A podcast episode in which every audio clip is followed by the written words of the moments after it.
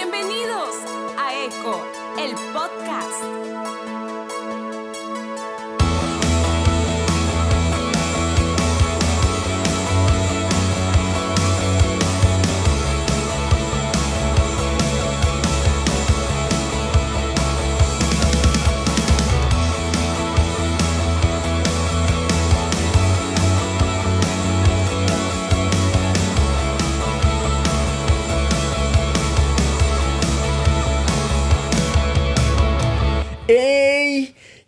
¿Qué onda? Bienvenidos una vez más a Eco.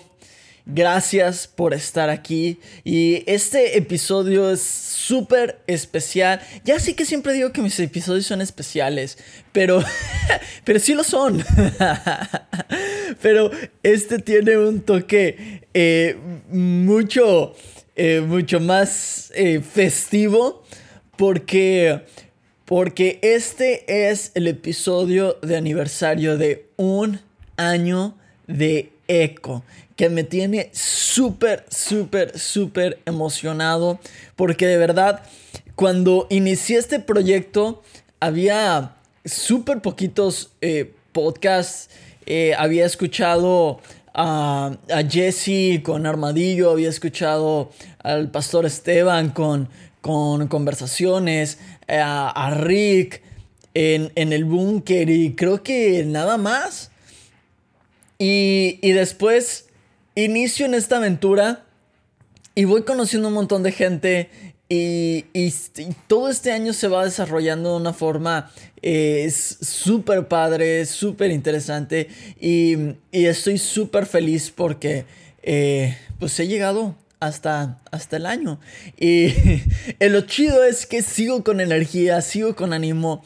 Este, y pues hay todavía mucho por delante. Quiero, quiero realmente aprovechar este, este momento para agradecerle a todos los que han formado parte de este proyecto, tanto escuchándolo, apoyándolo, eh, mandándome mensajes, compartiéndolo, como a los que han estado aquí como invitados, como a los que han apoyado con el eh, diseño de las portadas, las fotografías y todo eso, de verdad, eh, consejos, todo, todo, todo. De verdad estoy súper agradecido. Muchas, muchas gracias. Y hoy, para celebrarlo, quise tener un invitado muy especial para mí. Realmente es una persona que yo admiro muchísimo. Es una persona que tiene mucho peso para mi vida. Eh, todo lo que hice yo lo escucho con muchísima atención porque creo que porta algo muy, muy especial y muy importante de parte de Dios. Y espero que con esa importancia tú lo puedas escuchar y puedas aprender todo lo que Él tiene para decir. Eh, estaba súper nervioso, siempre me pongo nervioso con él, no sé por qué, pero eh, quizá lo van a notar, quizá no tanto, pero yo me sentía un poquito nervioso, pero igual lo disfruté muchísimo y estoy seguro que ustedes también lo van a disfrutar. Él es mi pastor, él es mi amigo, pero sobre todo y más importante, él es mi hermano. Eh, y es con ustedes, José Félix Jr. Vamos a darle. ¿Y qué onda? ¿Cómo están? Qué chido estar acá de vuelta. Y bueno, ustedes ya escucharon el intro. Ya saben que el día de hoy tenemos un invitado de lujo celebrando el año, el primer año aniversario de Econ. No creía que iba a llegar hasta acá, pero acá estamos. Y el día de hoy invité a un gran amigo, creo que es uno de mis mejores amigos de toda la vida. Es, eh, es mi pastor, es un extraordinario músico. Él no lo sabe, pero yo lo considero uno de mis músicos favoritos. Para mí, todo lo que hace en música, letra, producción, todo me encanta. Eh, ahorita él lo está escuchando y seguro de estar llorando, seguro está llorando de la felicidad de, escuchar algo así. Pero también es mi pastor. Así que eh, gracias con ustedes, José Félix Jr. A. Gracias, un placer estar en ECO y, y, aún un mayor placer estar en el podcast de aniversario eh, primer año. Y, sobre todo soy tu hermano. Sí, sí. Así que aún más eh, emocionante el podcast y, ser parte de tu proyecto. Mm, gracias, gracias. Sí, es, eh, es, es, es, chido. no, no pensé que, que, bueno, no sabía que, que iba a suceder al, al, inicio, pero, pero pues acá andamos. Y pues bueno, vamos. O sea, no, no pensabas invitarme a tu podcast. quería, quería una, algo, algo especial, como como o sea, todo todos los demás fueron para, pues nada más porque no tenía nada más que grabar, pero tú eres por algo especial. Como preámbulo. Sí, sí, sí, o sea, tenía que ser algo, ¿sabes? No, o sea, no te vas al restaurante gourmet a comer solo, o sea, vas cuando, cuando quieres quedar bien con alguien, o sea, así es, o sea, es, es la gala. Así le vamos a poner, así le vamos a poner. no, buenísimo. Y por cierto, super invitados que has tenido durante este año, eh, eh, títulos distintos a los que uno ve en Spotify o los que uno ve en podcast en iTunes. Eh, una propuesta muy al estilo Jonás. Y, y, también creo que una nueva generación y también un sector de de personas que han, se han atrevido a, iniciar un podcast, eh, que entre ustedes yo veo mucha hermandad, yo veo mucha colaboración y de verdad lo aplaudo y creo que es algo muy, muy, muy bonito lo que hacen entre todos ustedes. Y, y, qué padre que se atrevan y que confíen en lo que Dios les ha puesto en el corazón para hablar, para hacer, para decir y yo creo que están bendiciendo a mucha gente. Así que eh, no solo te animo a ti, sino también a todos tus amigos que están haciendo podcasts por ahí. Gracias, gracias, lo, lo apreciamos mucho. En, en nombre de la comunidad podcaster cristiana en español, acepto esta, este premio, este reconocimiento. No, gracias. Este sí, creo que, que más de uno este, sí tambaleamos en, en si vale la pena o no hacerlo y, escuchar, escuchar estas palabras siempre, siempre son de, de mucha, de mucha bendición, ¿no? Creo, creo eh, yo lo aprecio un chorro y, y todo lo que lo escuchan lo, lo, van a apreciar también. Muchas gracias. Al contrario, al contrario. Y bueno, pues yo ya, bueno, la gente ya sabe que eres mi hermano, que eres pastor, que te, llamas José Félix Jr., pero eh, platícanos más, platícanos más quién, quién eres, quién es José Félix. Eh, pues además de, de, lo que mencionas, que, que, creo que son al final cosas que, que hacemos en, en, nuestro propósito, llamado, eh, vocación, lo haría sin, sin nada a cambio por ello.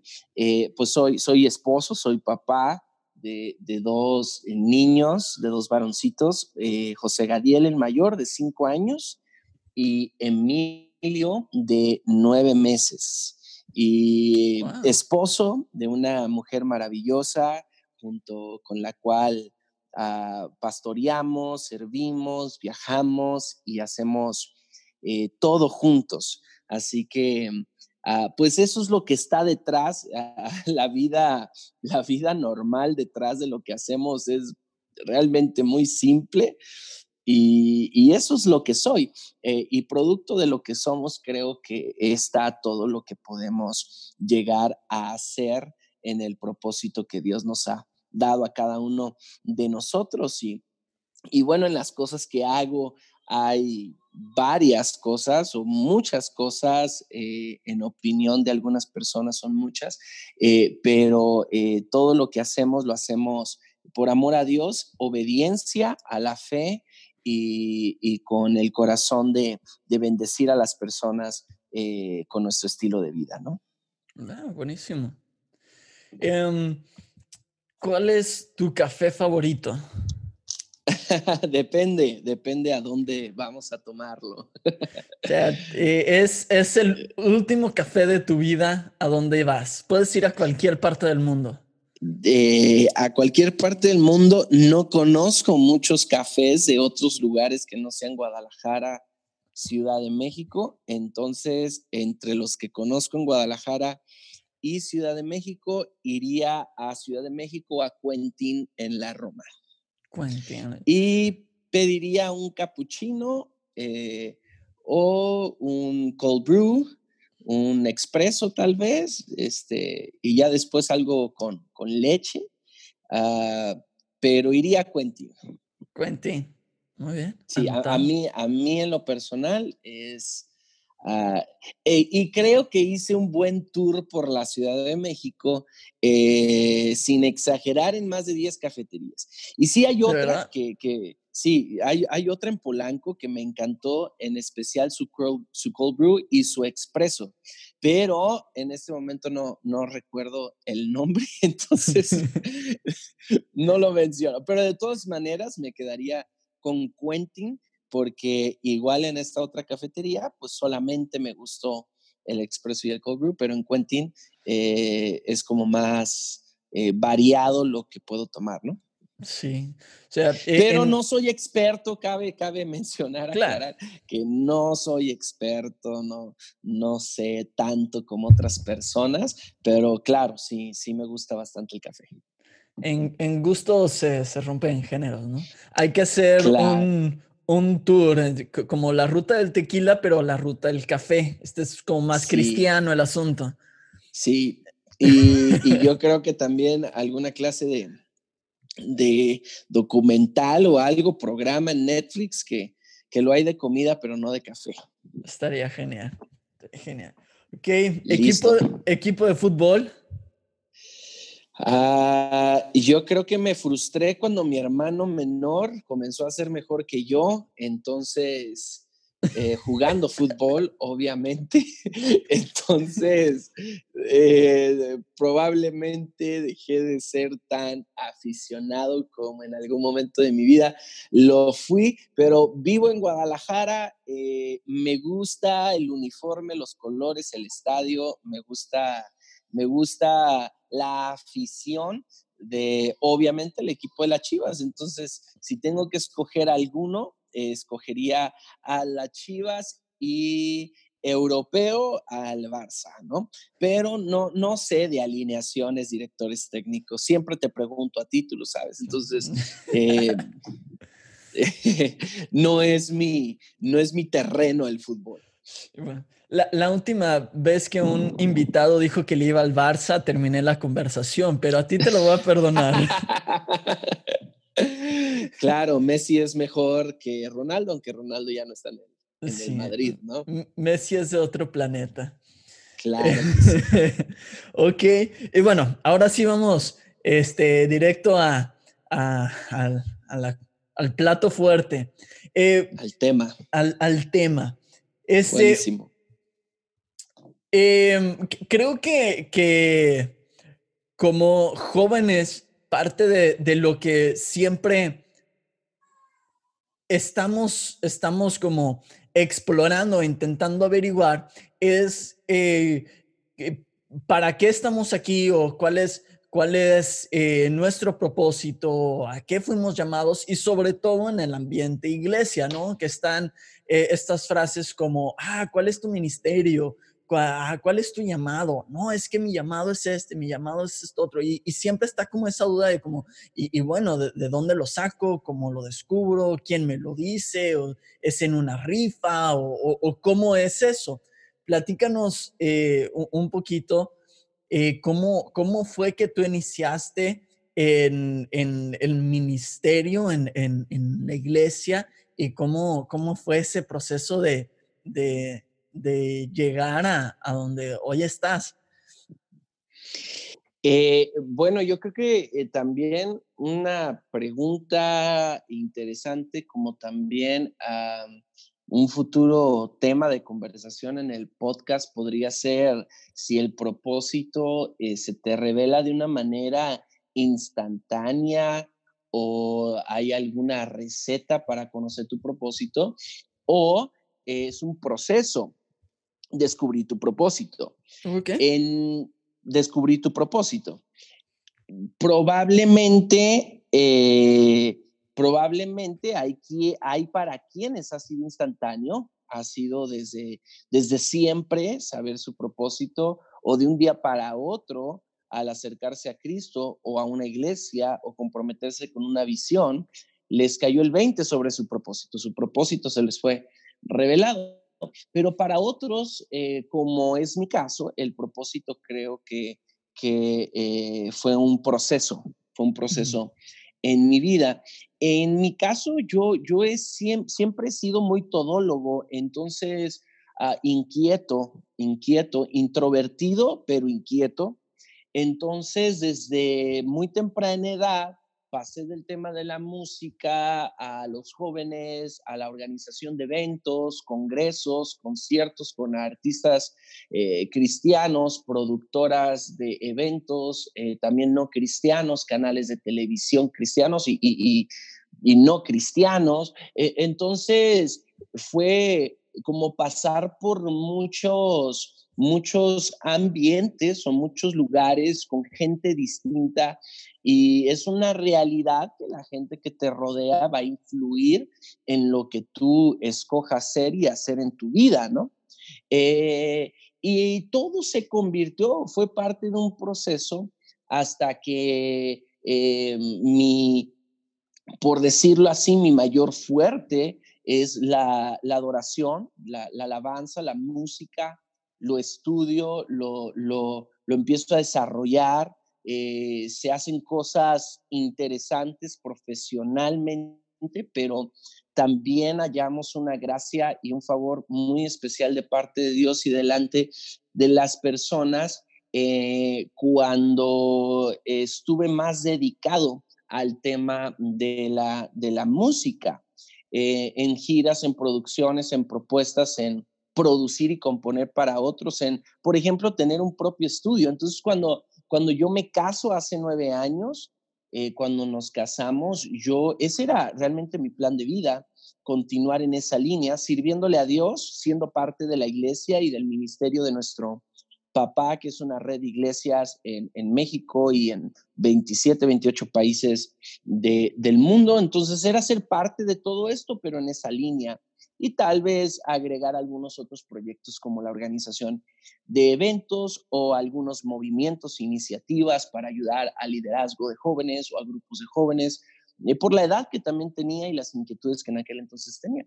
Pero eh, nuestro papá me hace pues el llamado eh, a la vez es mi pastor, es mi apóstol, entonces nos hace este llamado a pastorear y nos dice, eh, hijos, a mi esposa, a mí, nos dice, eh, pues yo ya tengo que concentrarme más en cuidar lo otro que Dios ha puesto en mis manos, que me ha confiado, que es el pastorear pastores, el viajar, el escribir libros, el crear material, el desarrollar proyectos tal vez un poco más macro y no tan locales, más hacia el reino, eh, aunque la iglesia es parte del reino, pero no, no tan local.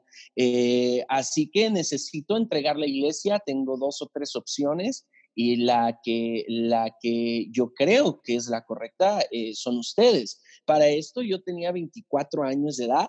23 años de edad cuando me caso y cuando comienza el proceso de transición el liderazgo. 24 cuando oficialmente nos ungen como pastores, aunque ya funcionábamos como, como tales, ya teníamos el 100% del control, administración, operación de Iglesia Albergel acá en la ciudad de Guadalajara.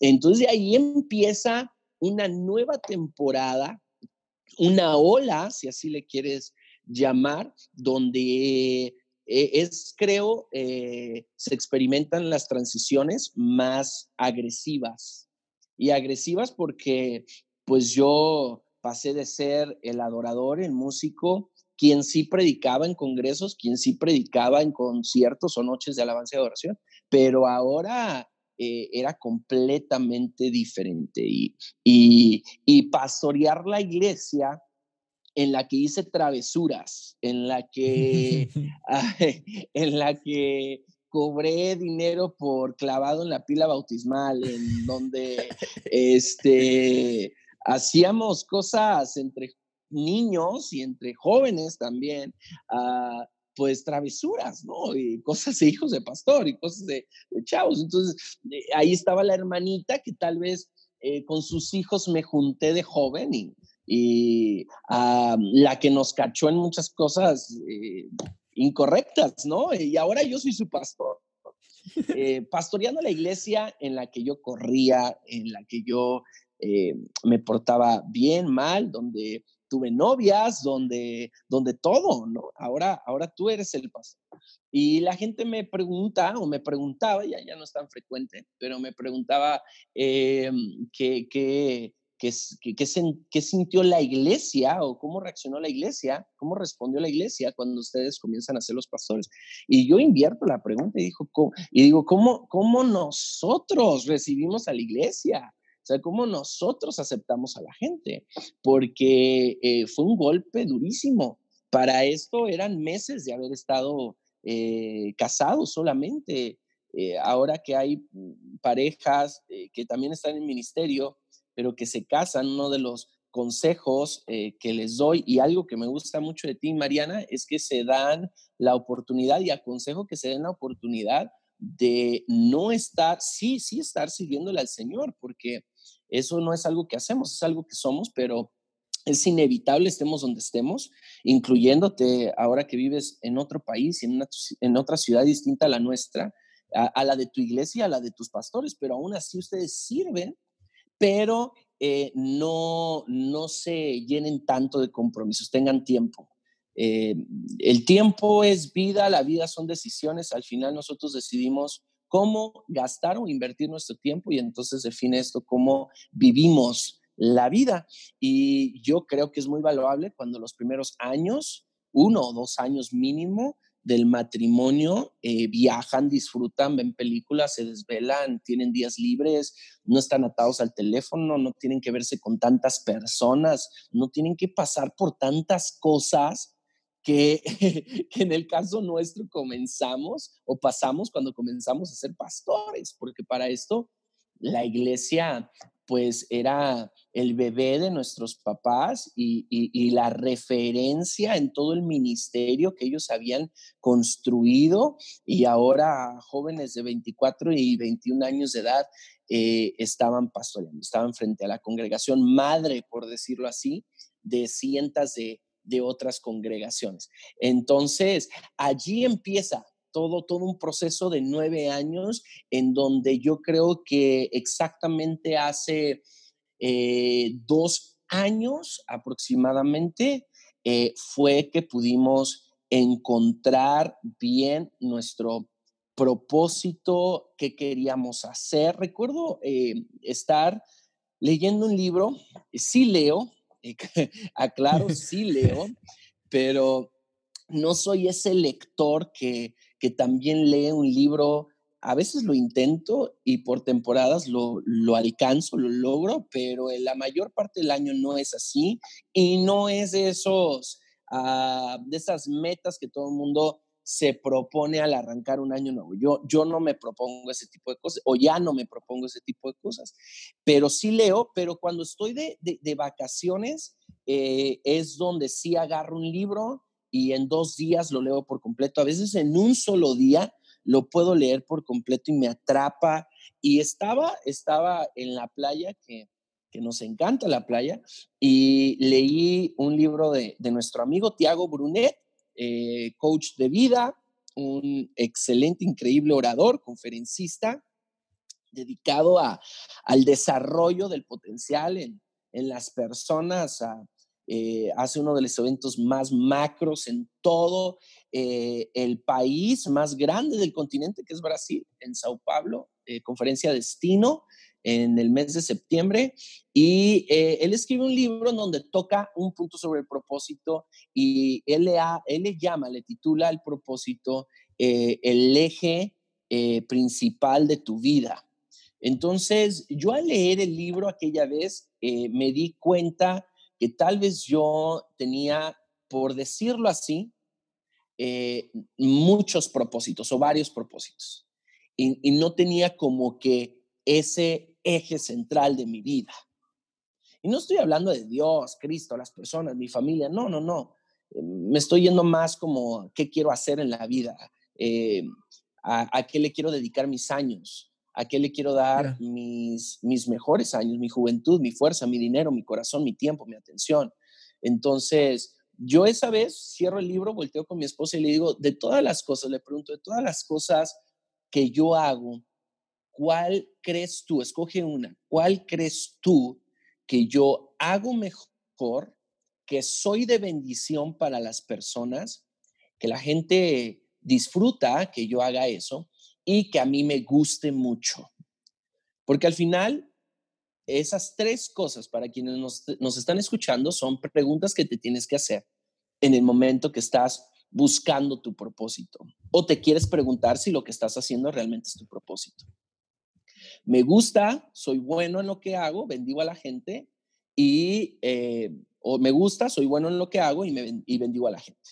Mi esposa inmediatamente volteó y yo obviamente tenía dos o tres principales temas en mi mente, en mi cabeza. Eh, tal vez el pastorado o, el, predicar, el ser un líder. Eh, y lo segundo podría llegar a ser la música, la música. Tal vez por ahí había un tercero que, que podría llegar a ser emprender, organizar, uh, hacer el coaching de vida, que, que, que, lo estudié también y que no es algo que estudias y ya comienzas a hacer, sino es, también una experiencia que vas adquiriendo a través de los años, que te da autoridad Ah, moral para también enseñarlo y hablarlo a gente, a personas. Entonces mi esposa sin pensarlo, realmente no lo pensó mucho, voltea y me contesta y me dice, desarrollar a las personas. Me dice, ayudar a las personas a ser mejores, liderarlas, descubrir el potencial que hay en ellos y ayudarlos a conquistar sus sueños. Así inmediatamente me lo contestó. Y ese día en mi corazón yo decidí que ese iba a ser el eje principal de mi vida. Que sí podía hacer música, por cierto, he seguido componiendo, ya no igual, pero... Y tengo, tengo planes, me encantaría, eh, hablo con mi coproductor, que es también el baterista de mi banda, y, y, decimos, aquí lo grabamos, así lo hacemos, hasta números hemos hecho y, hemos dicho, cuesta tanto, ¿cuándo? ¿Cuándo lo hacemos? ¿Qué hacemos para poderlo lograr? Y, pero eh, aunque puedo hacer estas cosas, mi prioridad, lo que yo no puedo negociar, lo que no puedo dejar de hacer por hacer otra cosa, es el, liderar, el desarrollar a personas, el ayudar a otros. Eh, no sé si me estoy yendo muy de largo con tu pregunta. No, no, pero pues es que con esa respuesta cubriste varias preguntas más, entonces está, está te, te, arruiné tu guion. Más o menos, pero está bien. Pues Tienes permiso. Al final es eso. Al final es eso. Propósito, proceso y eje central de tu vida. En mi caso eran como varias cosas porque soy inquieto pero tiene que ser, tiene que ser una tu prioridad, tiene que ser una tu bebé, tiene que ser una cosa lo que mueva tu corazón. Propósito es para lo que sirves. Entonces me levanto en la mañana, me veo al espejo y, y, y, ¿qué me da propósito? El propósito de las sillas, que te sientes en ella. Entonces el propósito de mi vida, ¿cuál es? Pues el propósito de mi vida, eh, número uno, tiene que tener todo que ver con las personas y a través de, tener que ver con las personas, pues tú vas incluido, pero no puede tener que ver contigo. Ah, yo me quiero ser multimillonario. ese propósito proviene de ti, eh, no sé de qué fuente, pero si tu propósito, que en realidad quieres que sea el propósito de Dios revelado a tu vida, y por eso, porque gente a veces me corrige o cree que me corrige, intenta corregirme diciendo, eh, no se dice mi propósito, se dice el propósito de Dios en mi vida. Pero al final, pues si el propósito de Dios me fue revelado, yo me apropié de él. Y, y, por eso digo mi propósito. Y mi propósito, el propósito de una persona, tiene que ver eh, todo, eh, si proviene de Dios, tiene que ver todo todo con la gente y no tiene que ver con contigo o con motivaciones personales, aunque tú vayas incluido en, eh, en la bendición que seas para las demás personas.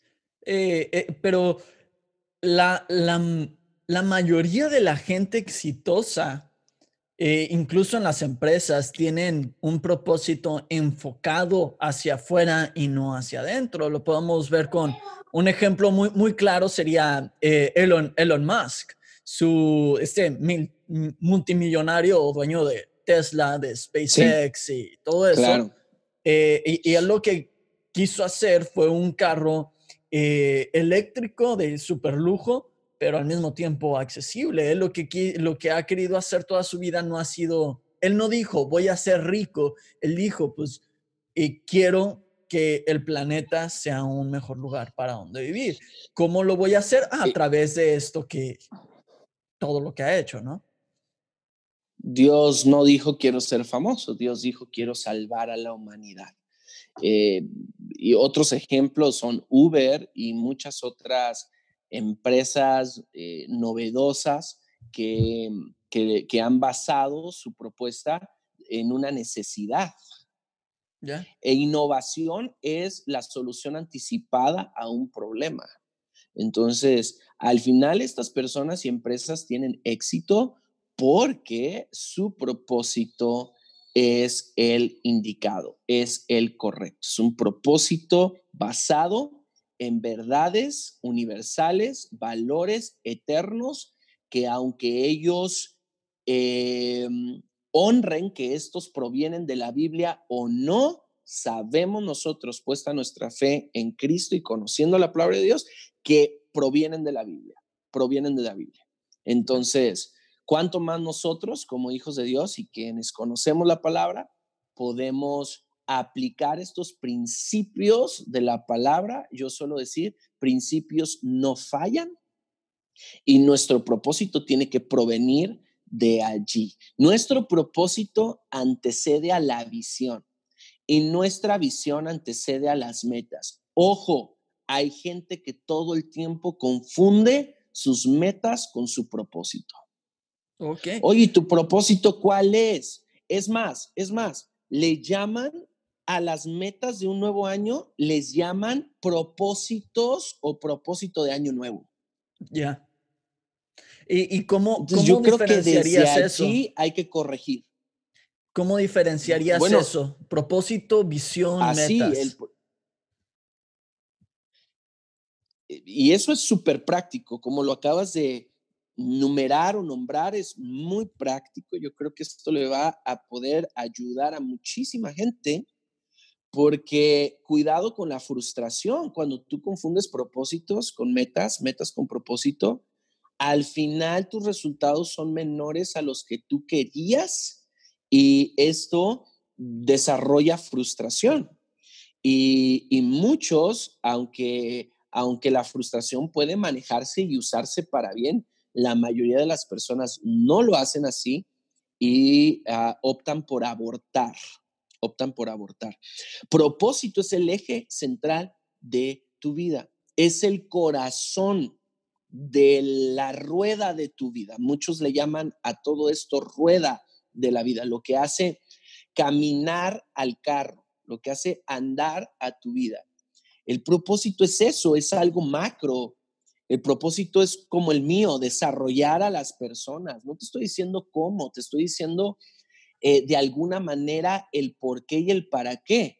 Que por cierto, este es el círculo de oro, por qué, para qué y cómo. Juan 3:16, porque de tal manera amó Dios al mundo que dio a su Hijo unigénito. Ahí viene el por qué, ahí viene el cómo, y después dice para que todo aquel que crea en Él. Entonces ahí está el para qué. El orden de la Biblia es por qué, pa, eh, por qué, cómo y para qué. El orden profesional, por decirlo así, es el por qué, para qué y cómo. Pero mi propósito no es el cómo, no te estoy diciendo cómo voy a desarrollar las personas, porque cómo hay muchísimas maneras y el cómo cambia todo el tiempo, pero mi propósito no puede cambiar, mi propósito tiene que ser ese revelado por Dios a mi vida. De allí proviene la visión, que visión es dónde estoy hoy y dónde quiero estar mañana, pero las metas, las metas ya son, ya son eh, eso desmenuzado. Ya es, ok, meta uno para alcanzar la visión basada en mi propósito. Eh, estudiar más o leer más sobre el tema que quiero ayudar a la gente a conquistar. Hecho. Meta dos, eh, ser un modelo en mi estilo de vida y si yo quiero que la gente tenga una buena salud, yo soy el primero que tiene que tener una buena salud, así que mi meta es ir al gimnasio, mi meta es la buena alimentación, mi meta es esto o aquello. Entonces, allí es donde vienen las metas, ahí es donde entran las metas. Y esa es la diferencia entre propósito y metas. Ok, si lo ponemos en un ejemplo, si lo aterrizamos en un ejemplo, pudiera ser, eh, mi propósito es ayudar a la gente a aliviar su dolor. ¿Cómo lo puedo hacer? Pues a través de un chorro de cosas. Yo elijo eh, ser doctor esa sería mi visión, el ser doctor sería mi visión y las metas sería, ah, bueno, pues primero tengo que entrar a medicina, después tengo que graduarme, después tengo que estudiar una subespecialidad, en tener mi propio consultorio, etcétera, etcétera, etcétera. Sería más o menos así. Exactamente así. O sea, yo quiero ser doctor, pues primero termina la secundaria, ¿no? Eh, yo quiero, eh, yo, mi visión es ser un empresario, mi propósito es ayudar al tema climático en el mundo. Bueno, tal vez de qué va a ser tu empresa. Pues seguramente mi empresa va a ser con un tema, eh, tiene, tiene que ver con mi propósito, pero ¿cuáles van a ser mis metas para alcanzar esa visión basada en el propósito? Pues bueno, es ahí donde ya viene el esfuerzo, el trabajo, el 1, 2, 3, 4, 5 para llegar al cumplimiento de, de, este. Algo que a mí me encanta de la vida del rey David es que no solamente fue un hombre de pasión, sino también fue un hombre de destino e hizo algo para alcanzar el cumplimiento de la promesa de Dios sobre su vida. Sí, el profeta Samuel va y lo unge en casa de su padre y le dice, tú eres el próximo rey de Israel. Pero una cosa es mi posición en el cielo y otra cosa es mi realidad en la tierra. Y creo que con esfuerzo, con trabajo, eh, con carácter, con persistencia, es que vamos a poder hacer que nuestra posición en el cielo se convierta en nuestra realidad en la tierra. Y creo que allí es donde los cristianos e hijos de Dios, iglesias profesionales dentro de ella y demás, nos volvemos congruentes. Ok, ya, buenísimo. Eh, tu, tu propósito y tu visión personal están ligadas a la de la iglesia como iglesia el Vergel o los dos funcionan en propósitos y visiones diferentes o como como pastor cómo has trabajado eso? Bueno, yo creo que uno de los peligros más grandes, y no sé si por ahí va tu pregunta, pero lo voy a intentar, es el pastor que no está seguro de ser pastor. ¿Me explico? Sí. ¿Cuántas veces le has preguntado a un pastor y le has dicho, eh, ¿dónde te ves en 10 años? Y algunos eh, te contestan cosas que, te preocupan, ¿no? Y que te dicen, oye, pues por eso la gente no cree en tu visión, porque ni siquiera tú te la estás creyendo.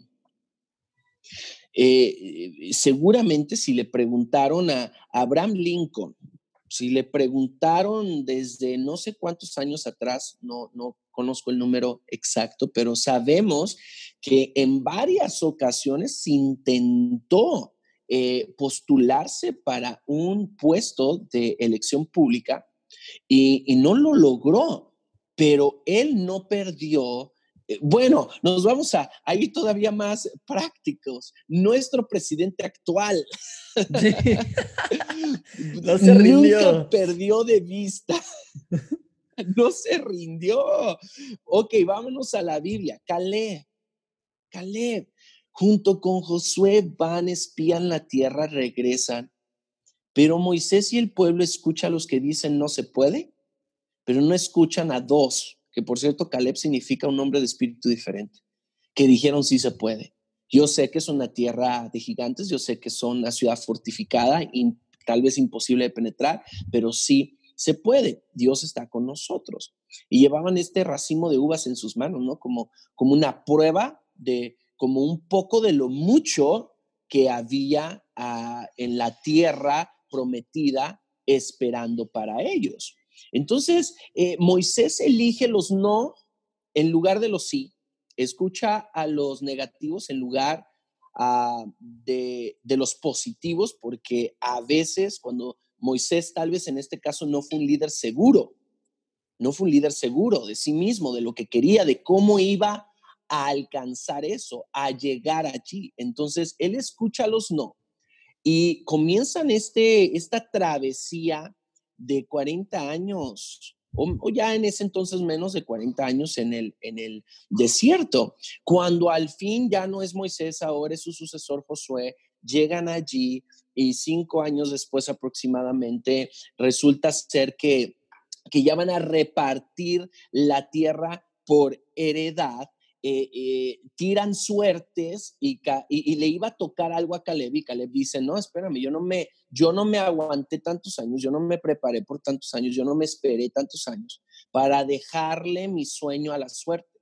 Yo escojo y yo quiero aquella montaña, dame esa tierra como mi herencia. Oye, Caleb, pero es tierra en la que todavía hay gigantes. No me importa ahora, aunque soy más viejo, soy más fuerte que cuando era joven. No perdieron de vista su meta. Entonces, volviendo a la pregunta, eh, yo creo que para ningún pastor el ah, puede haber una opción B, no puede haber un plan B.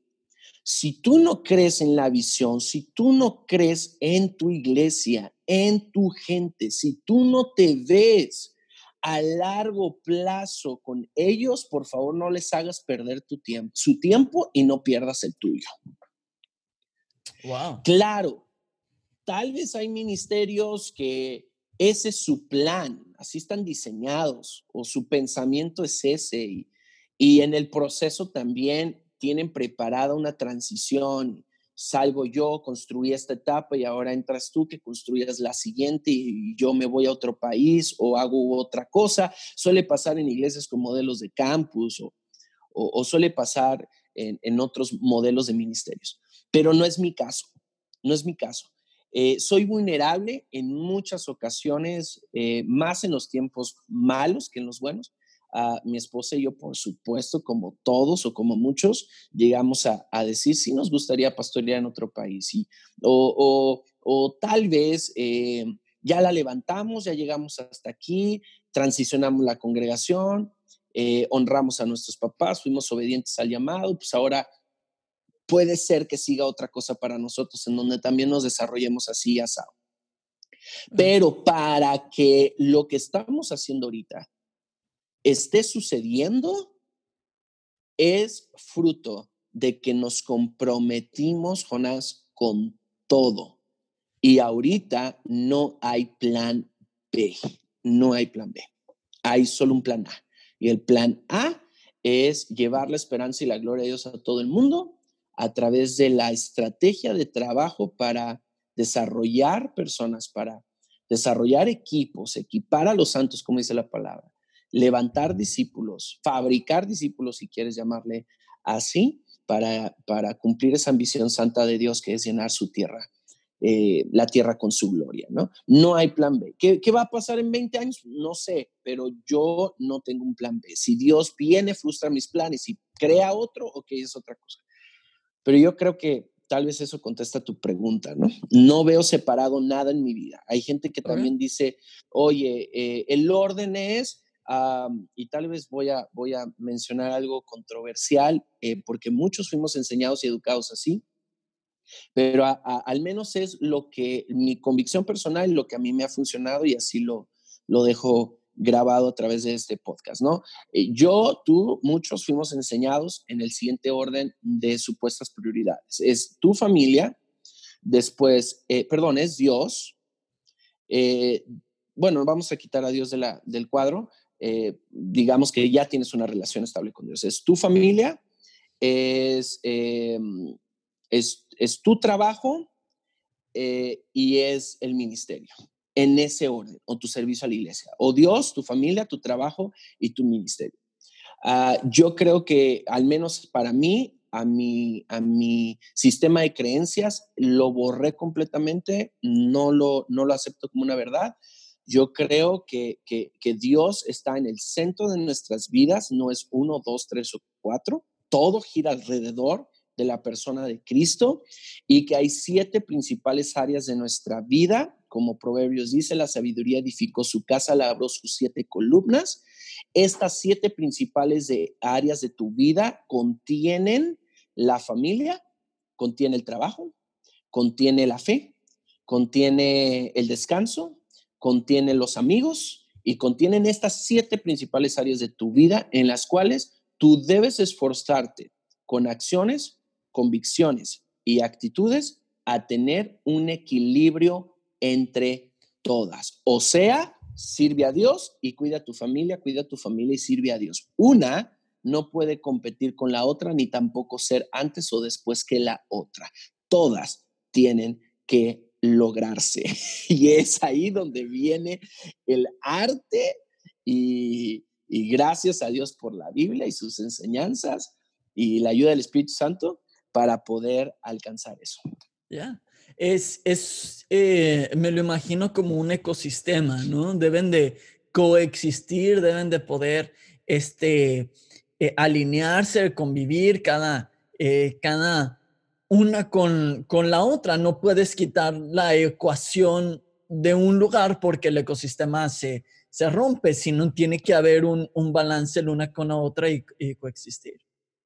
Por supuesto, como gente que dice, eh, quiero una pausa, voy a dejar de servir por un tiempo. Híjoles, eh, eh, está bien que descanses, está bien vete de vacaciones, está bien este domingo no vengas a, a la congregación, a, eh, está bien, esta semana no tengas grupo en tu casa, eh, pero no creo que es la perspectiva correcta de las cosas ni la solución al probable problema o cosa que esté sucediendo en la cabeza o en el corazón de esa persona. Es, una, es un curita nada más para un problema más serio. Sí, y, aprendamos a no tapar el sol con un, con un dedo y a veces las cosas son más fáciles y simples de lo que aparentan.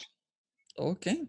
Em, para, para los que nos están escuchando, quizá eh, unos van a decir, bueno, yo no soy pastor, este, ¿qué onda conmigo? ¿Cómo, ¿Cómo les podrías aconsejar a ellos?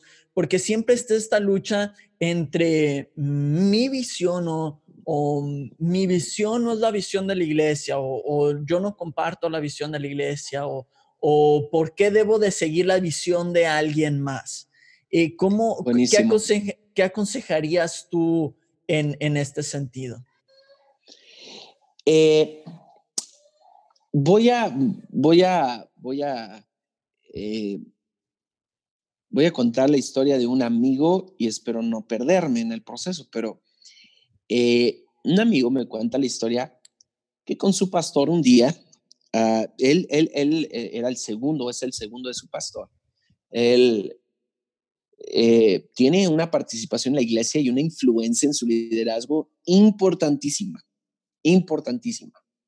Ah, si no supieras que ellos son amigos y que hay mucha honra de por medio, tú, tú creerías, tú verdaderamente creerías que, que hay una competencia o que es peligroso que este pastor tenga un segundo tan bueno eh, como este, ¿no? Y tal vez ese es otro tema también, el, el, soy segundo. Ah, los buenos primeros tienen a mejores segundos.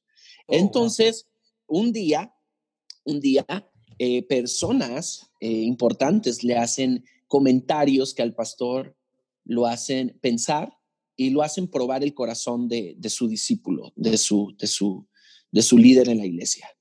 Y así que le empieza a, minimizar sus participaciones desde la plataforma, eh, sus participaciones públicas, como que de alguna manera a sacar del juego, aparentemente sacar del juego, pero no era así. Después de un montón de tiempo, ¿eh? no fueron meses, eh, realmente este, este discípulo, este líder, aguantó muchísimo.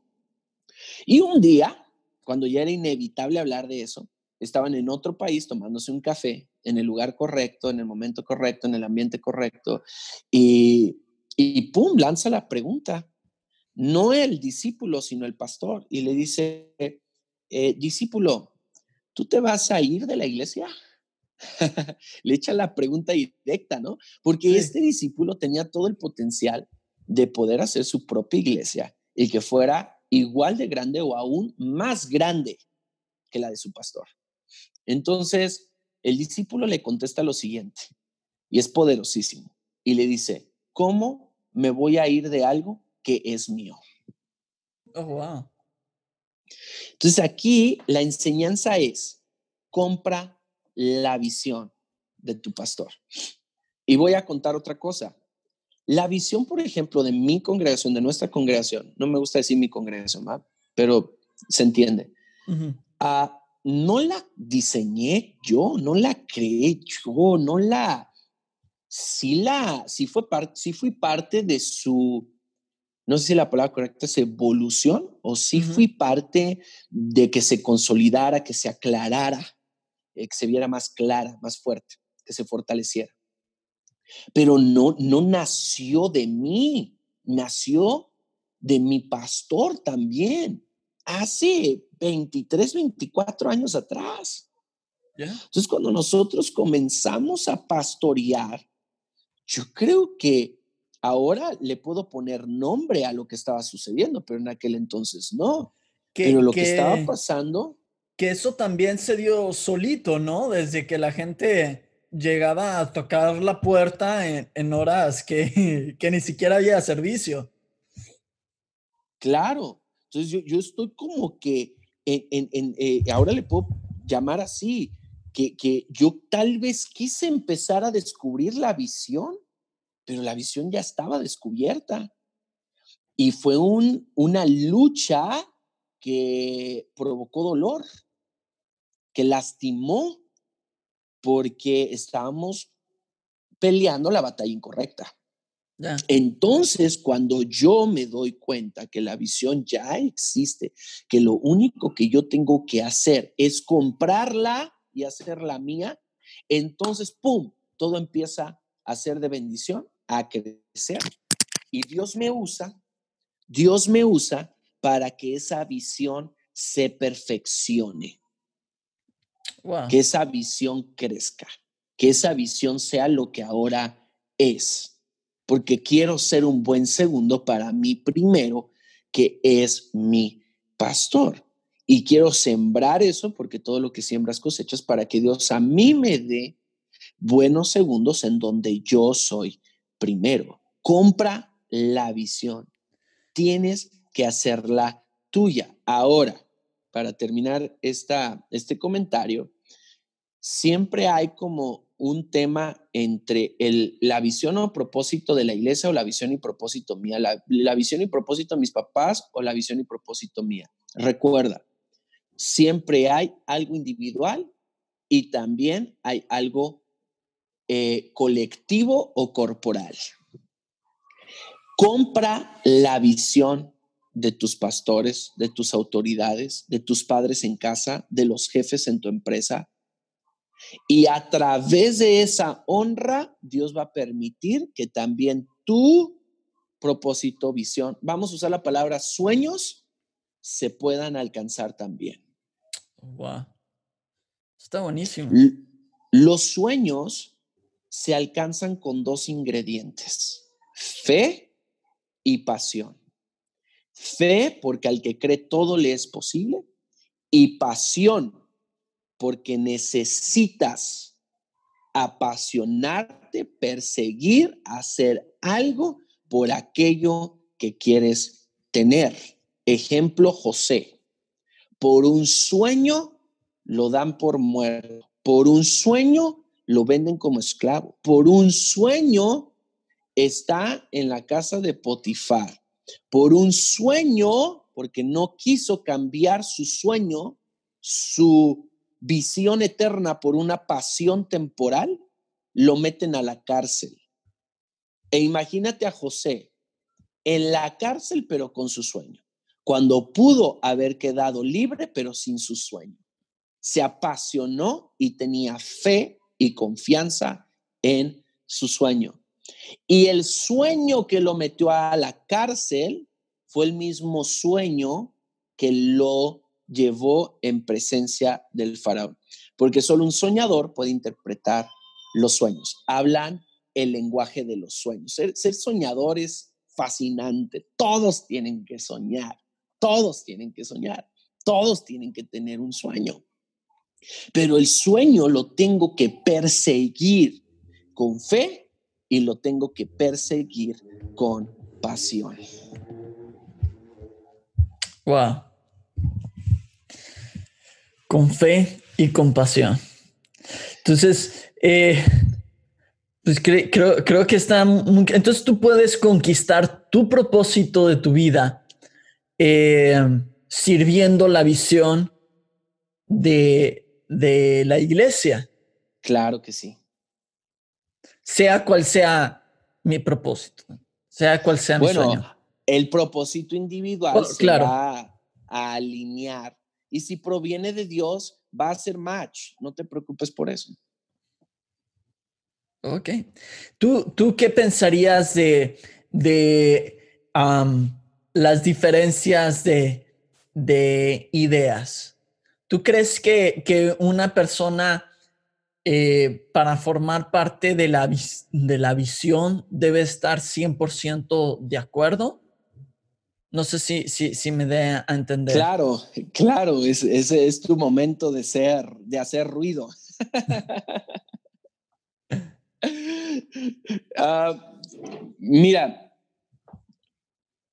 ah, yo no, yo creo que, que, un buen líder es quien no recibe opiniones. Uh no creo que tampoco un buen líder es el que escucha a todos. Porque eh, todos pueden traer una opinión, pero solo algunos pueden dar un consejo. Eh, es muy importante alcanzar a la persona, pero también engendrarla.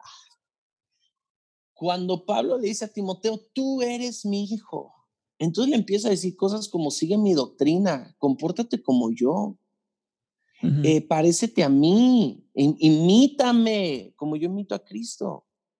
Imita que lo imito, imita que lo intento. Inténtalo tú también todos los días. Entonces, lo hace porque tiene la autoridad moral sobre Timoteo. Cuando un líder y un pastor tiene esa conexión, entonces tiene la autoridad cuando engendró a la persona no como como congregante, es más, tal vez ni siquiera como oveja, sino como hijo. O sea, tú lo diste a luz, tú, tú lo pariste. Entonces, al final el hijo se parece al papá. Ah, el papá y el hijo no siempre van a estar de acuerdo, pero siempre van a buscar la manera de seguir adelante.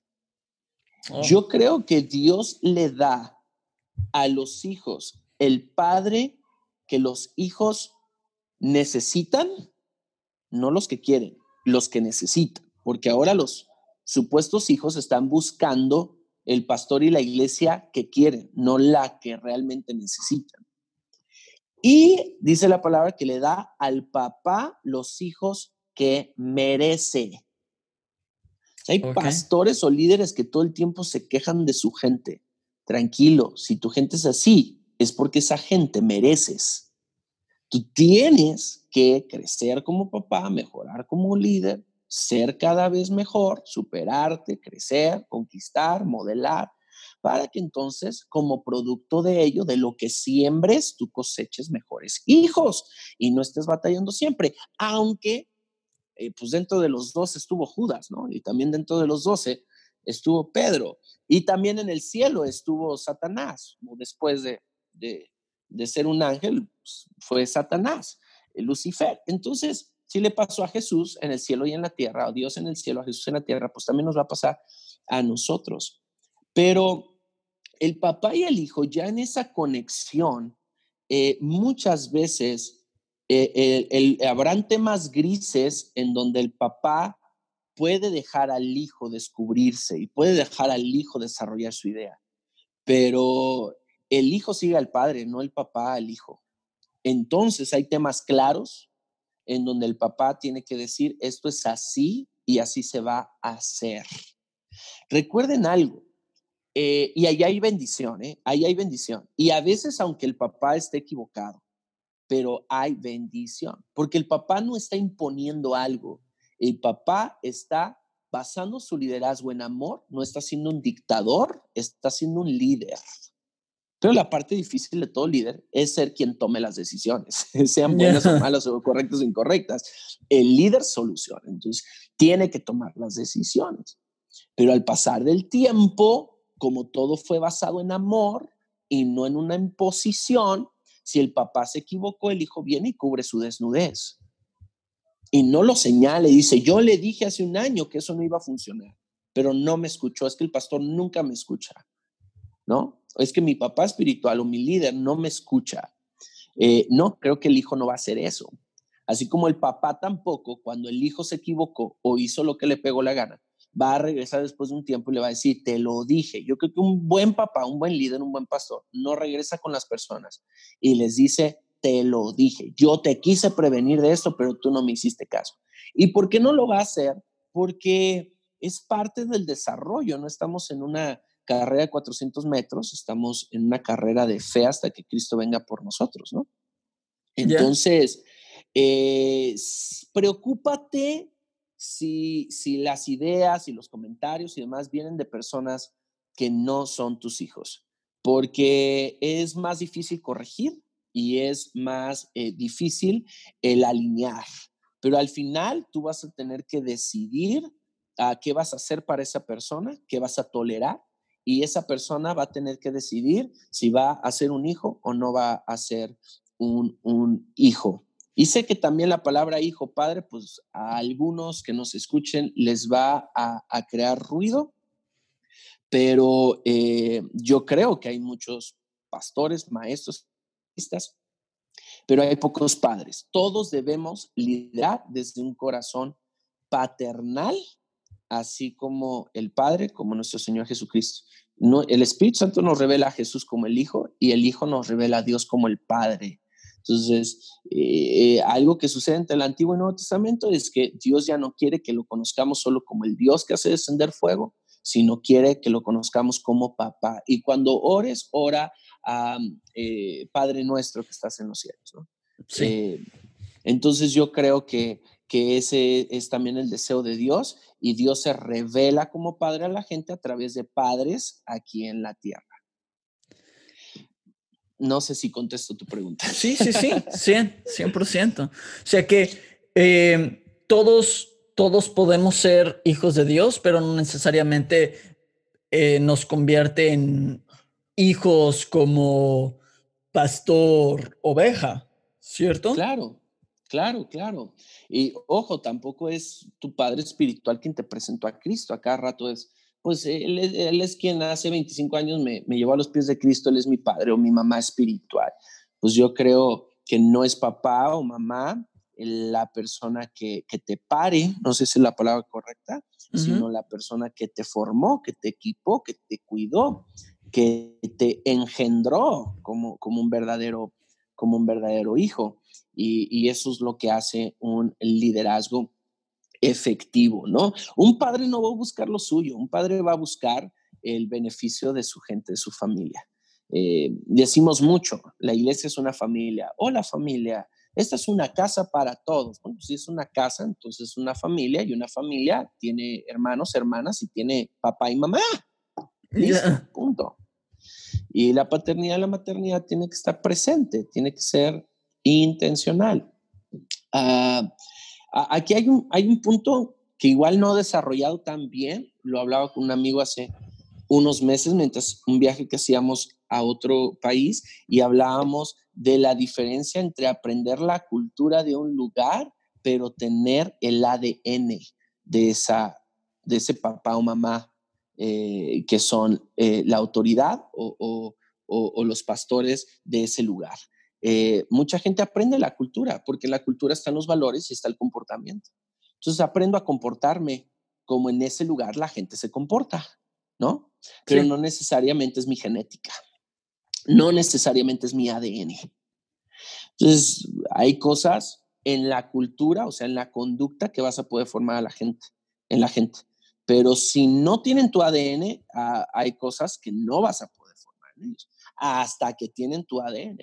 Y por eso creo que los, las estrategias de trabajo, de discipulado, de formación, de equipamiento en las iglesias tienen que estar pensadas para a convertir a la gente en, en, en, en, hijos de la casa y no en congregantes, nada más.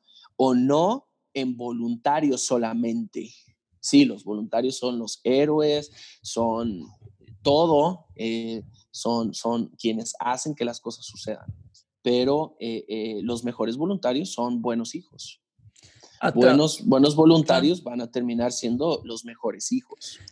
A través de ser engendrado, tu propósito se va a empezar a desarrollar. Porque, a, veces, porque a veces se puede pensar de que, ah, si soy engendrado, si soy hijo, voy a tener que soltar mis sueños y voy a tener que solo seguir los sueños de él. ¿No? claro. Esta idea errónea. Bueno, un ejemplo es Abraham y Lot. Eh, Lot pudo haber continuado eh, con Abraham, pudo haber seguido todavía los sueños de Abraham. sé que Abraham fue el que le dijo a Lot, oye, pues ya crecimos mucho, tú vete a la derecha y yo a la izquierda, o viceversa. Pero ¿qué hubiera pasado si Lot hubiera ido con Abraham y le hubiera dicho, no, Abraham, o sea, yo, yo he sido bendecido por consecuencia de estar contigo. La promesa Dios te la dio a ti, no me la dio a mí. Ojo con esto, ¿eh? Dios te la dio a ti, no a mí. Entonces, si yo me alejo de ti, también me alejo de la promesa. Puede ser que también me vaya bien, puede ser que también tenga éxito en, algunas cosas, pero no va a ser igual. Entonces, eh, no te lo acepto. O sea, gracias, pero no. No, mira, Lot, no es una pregunta, es una orden. Yo qué sé en la Biblia que dijera, Dios me dijo, eh, entonces no es, no es si quieres, es que tenemos que hacerlo. Bueno, yo, yo pensaría que si Lot está en ese reconocimiento, en esa honra, en esa revelación real de las cosas, pues Lot lo primero que le hubiera dicho a, Abraham es, escoge tú. Pero Lot fue el primero que escogió. Y Lot dice, no, pues yo voy para el Jordán, o sea, ya están las tierras de riego. Pero termina como prisionero de guerra. ¿Y quién va y lo salva? Abraham. Abraham. Pero a Abraham le dejaron el desierto. Pues no le importó. ¿Y quién aboga por Lot cuando Dios quiere destruir Sodoma y Gomorra? Abraham. Abraham. Y dime una vez que Abraham le haya dicho a Lot, te lo dije. Nunca. Y Abraham es el padre de, las, de la fe, Dios de Abraham, de Isaac y de Jacob. De a Jacob viene Israel, el pueblo de Dios. y, y de Lot vienen los moabitas, que la Biblia habla terriblemente, terriblemente mal de los moabitas. O sea, ¿dónde, dónde quedó la, la, descendencia y dónde quedó el legado? Porque herencia es algo, pero el legado es alguien. ¿Dónde queda el legado de Lot? No importa. Eh, mira, la justicia de Lot no le alcanzó para dejar un buen legado. Así te la pongo. Ya. Entonces la vida fluye a través del honor. Alíñate. O sea, e, e, e, es, es de, de, de, personas valientes, humildes, que ahí reside la autoridad. Decir, pastor, la promesa está sobre ti, no sobre mí. Me alcanza porque te honro, me alcanza porque estoy pegado a ti, pero si me aparto de ti, puede ser que también me aparte de la promesa que está sobre ti. Hasta que tú no me envíes en bendición, entonces voy a ir. Si no, no voy. Aguas con salir a conquistar sin bendición. Porque si tú sales a conquistar sin bendición, eh, realmente se te va a complicar. Se te va a complicar muchísimo. Y tal vez alcances algo, pero no todo lo que Dios tenía para ti. Y es lo triste de ver muchísimas vidas, de ver muchísimos ministerios, muchísimas personas que, que salieron a conquistar sin la bendición. Cuando Caleb dice, dame ese monte, Josué lo bendice. Josué lo bendijo antes de, Caleb, de que Caleb saliera a conquistar su montaña, su herencia, a tomar lo que era suyo. Entonces, igualmente busquemos eso, busquemos eso.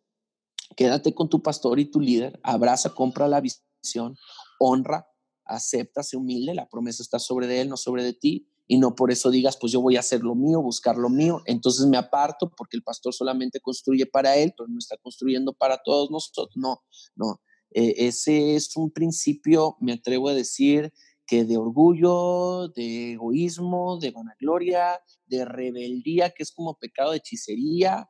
Entonces, muchísimo cuidado con eso. Eh, mejor se, honrar, sembrar honra, estar y el día en el que Dios te hable a ti y el día en el que Dios le hable a él y tú vayas a salir, sal en bendición, sal orado y sal enviado para conquistar. Y entonces lo que conquistes va a ser tal vez aún mayor que lo que tu pastor eh, conquistó.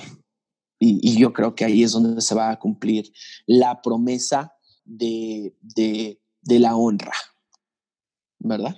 Ya, buenísimo. Una última, una última pregunta, eh, quizá un poquito incómoda. Espero no ser demasiado incómodo. Este... ¿Más incómodo? Ah, si, si alguien pregunta, mm,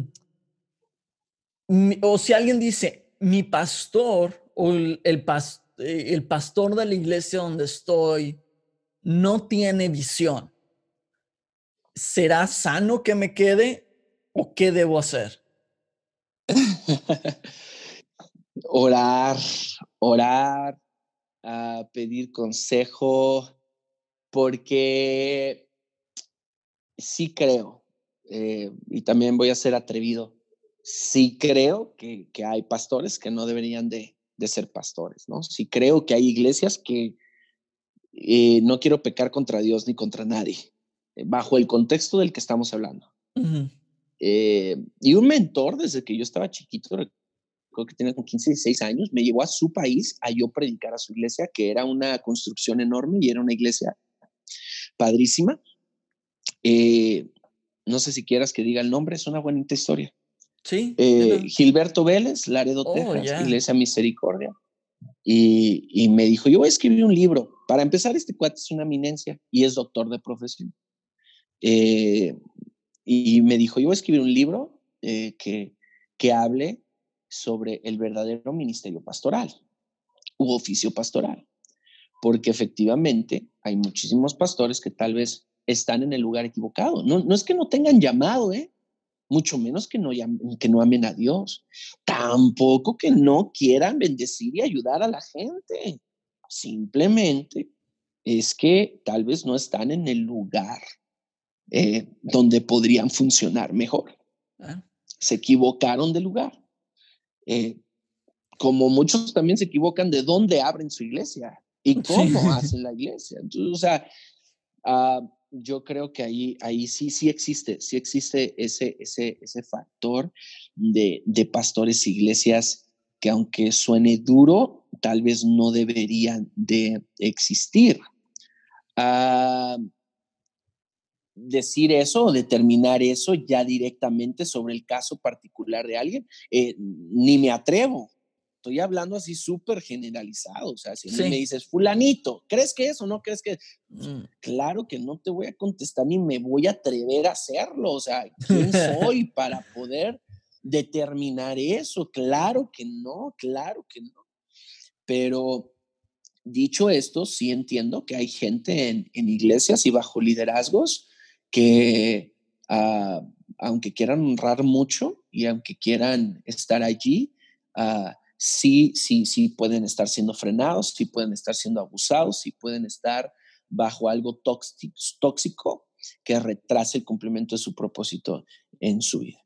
Pero honestamente yo creo que es conocer cada caso de manera individual, orar muchísimo, aconsejarlo según su situación pero si ayuda en algo, yo creo que, que, sí, que sí existen esos casos y que sí, por supuesto, hay que hacer cosas al respecto. Sí hay que hacer algo al respecto.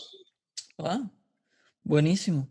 Creo que en, en esta ocasión fue un, este, un súper taller para, para, todo. O sea, tengo, tengo de todo, he tenido de, de, todo, pero en, en esta ocasión Oye, fue... Va a ser un podcast este, más largo de lo normal, me imagino también. Sí, ¿no? sí, sí, sí, definitivamente. Pues, perdón si hablé mucho, perdón. perdón si hablé. Lo, lo vale. Lo, y, es, igual es, puedes sacar dos partes, parte una, ah, parte dos, no sé. Y es, es como una buena fiesta, no te quieres ir. O sea, te quieres quedar ahí comiendo, platicando. Bueno, sigamos, sigamos con la segunda parte y, sí. y corre la conversación. ok. La, el, pilón, el pilón de despedida. ¿Qué es, ¿Qué es lo más, y siempre termino con esta pregunta, ¿qué es lo más chistoso que te ha pasado mientras has estado sirviendo en la iglesia? Híjoles, ¿qué, qué tipo de respuestas te han dado? um, pues eh, no sé, aventuras chistosas, alguien que se le olvidó lo que estaba por predicar, cosas así. bueno, me ha tocado eh, robarle, no me han robado, pero sí me ha tocado en congresos robarle el bosquejo de su prédica a un buen amigo y predicarlo antes de que él lo vaya a predicar. Y creo que muchos han hecho esta broma. y después la persona dice, eh, predicaste lo mismo que yo iba a predicar, Dios está aquí. Bueno, sí, Dios está aquí, pero te robé tu bosquejo, ¿no? Este... eso, no me lo, eso no lo vi venir. eh, no sé, también casi, casi herejías, ¿no? Que, que de repente se han dicho desde la plataforma. Una vez, no es, es, chistoso y ahorita no lo, no lo fue la que entonces, una vez una hermana de la iglesia se fue porque yo, yo prediqué sobre, sobre evoluciona y dije que Dios evolucionaba. La persona, este, una semana, dos semanas después se acercó y me dijo, ya era pastor, ya era pastor, y me dijo, pastor, este, eh, usted dijo que Dios evolucionaba, pero Dios es el mismo ayer, hoy y siempre. ¿Cómo me explica eso? Y yo le contesté solamente así, sí, Dios es el mismo ayer, hoy y siempre, pero evoluciona. y, entonces la persona sintió, obviamente, que ni siquiera se la aclaré, ni siquiera sabía bien uh, lo que había dicho o lo que quería transmitir. Uh, sí. no, lo, no, lo, no lo transmití bien. Y, y también como que es, le contesté un poquito rudo, ¿no? Así como que no se vale hacerle preguntas al pastor sobre lo que predicó. Claro, este, entonces, Sí, ya, ya, después ahorita a mí me da un poco de risa porque pues son errores, son horrores a veces los que uno, uno comete, eh, pero al final pues es lo que nos hace humanos, es ah. lo que nos hace a todos necesitar a, a Dios. Sin duda, como, como nadie tiene la verdad absoluta de las cosas y la revelación es progresiva, pues va, va a pasar tal vez dos o tres años, volvamos a escuchar este podcast y algunas cosas las pensemos distintas a como las proyectamos hoy. Pero, claro. pero eso es, eso es lo normal, eso es, eso es así y, y disfrutemos el camino. Y, y hay espacio para eso, ¿no? Por supuesto, lo hubo en la Biblia, ¿por qué no lo va a ver ahorita, no? Disfrutamos el camino. Venga, legendario 7200. Sí, Aú. Aú. 7200 del REC 82, 23 de febrero del 2018. Oye, buenísimo, buenísimo. Legendario 8550. A dar la vida por los amigos. Sí, a dar la vida por los amigos, escribir una historia digna de ser contada, que pues no puedo desaprovechar la oportunidad de, de, de, de, invitar a los que aún no, que han escuchado este proyecto, porque obviamente ha hecho muchísimo ruido, pero no, no, o, o no, han tenido su opinión personal respetable. Otros lo han criticado gruesísimo, sin saber bien de lo que hablan. Eso no lo respeto, eso lo exhorto. Claro. Pero yo creo que todos deben de darse una chance, ¿no? Y ya si te das la chance y, y, y, y pegó, pegó me refiero a que te super apasiones, ¿no? Sino que te pegamos allá, aunque sí. también, también, Corten esa parte, pero, no, este, pero todos deben de darse la, la, oportunidad. De que te va a bendecir, te va a bendecir. Eh, vuelvas a la montaña a ser parte del movimiento no, es un hecho que te va a bendecir, porque es, como si tú dijeras, este, eh, la palabra de este domingo no me bendijo, o sea, si es palabra de Dios, si viene de la Biblia, tiene que bendecirte, es una semilla que no vuelve vacía. Algo te va a enseñar. Claro, algo te va a enseñar. Y, y ahora, en el mejor de los casos, si te apasionas y vas y vuelves a servir y, te vuelves parte del movimiento, pues eh, qué mejor aún en Legendarios Guadalajara tienes, tienes un espacio para desarrollarte en la visión de Legendarios. la visión de Legendarios es para la visión que Dios te dio, individual y corporal, no al revés. Ok, buenísimo.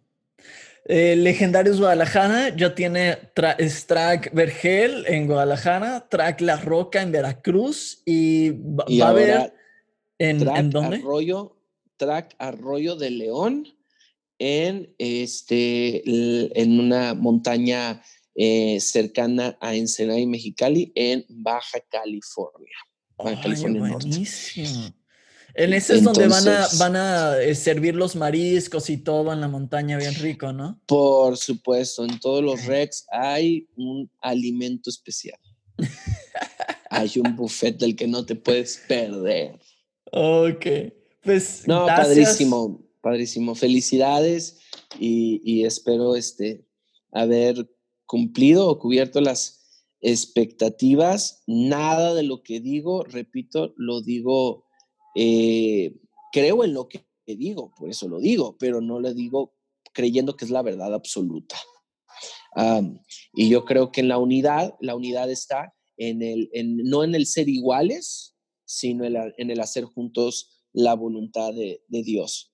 Entonces, creo que es lo que debemos de, de buscar todos como cuerpo de Cristo y dejar de dividirnos tanto. Y, este, y pues lo que puedan extraer de, este podcast que los bendiga. Adelante, compártenlo, sigan escuchando a, a Jonás, que yo sé que tenía este sueño desde hace tiempo y es un ejemplo vivo de alguien que está, que está caminando en su propósito, definiendo esa visión, definiendo esas metas y porque después de las metas están los resultados y a todo mundo nos gustan los resultados. Dios lo que nos pide son resultados, por sus frutos, resultados. Así que adelante en eso y felicidades, Jonás. No pares, te amamos. E Iglesia Albergel es tu casa y tu familia. Gracias, gracias. Los amo un chorro, los extraño y, pues ah, ahí estamos. Eh, dejaré los, sus redes sociales, la del Vergel, la, la, tuya, este, Legendarios Guadalajara también, en la descripción y lo compartiré y todo para que pues te puedan seguir y puedan seguir todo lo que Dios está haciendo a través de, tu vida, a través de, Iglesia El Vergel, que, que realmente están eh, la, están rompiendo, están haciendo cosas extraordinarias. Estoy súper feliz. Chido. Pues gracias por llegar hasta acá. Feliz Navidad. Feliz Navidad. Chido.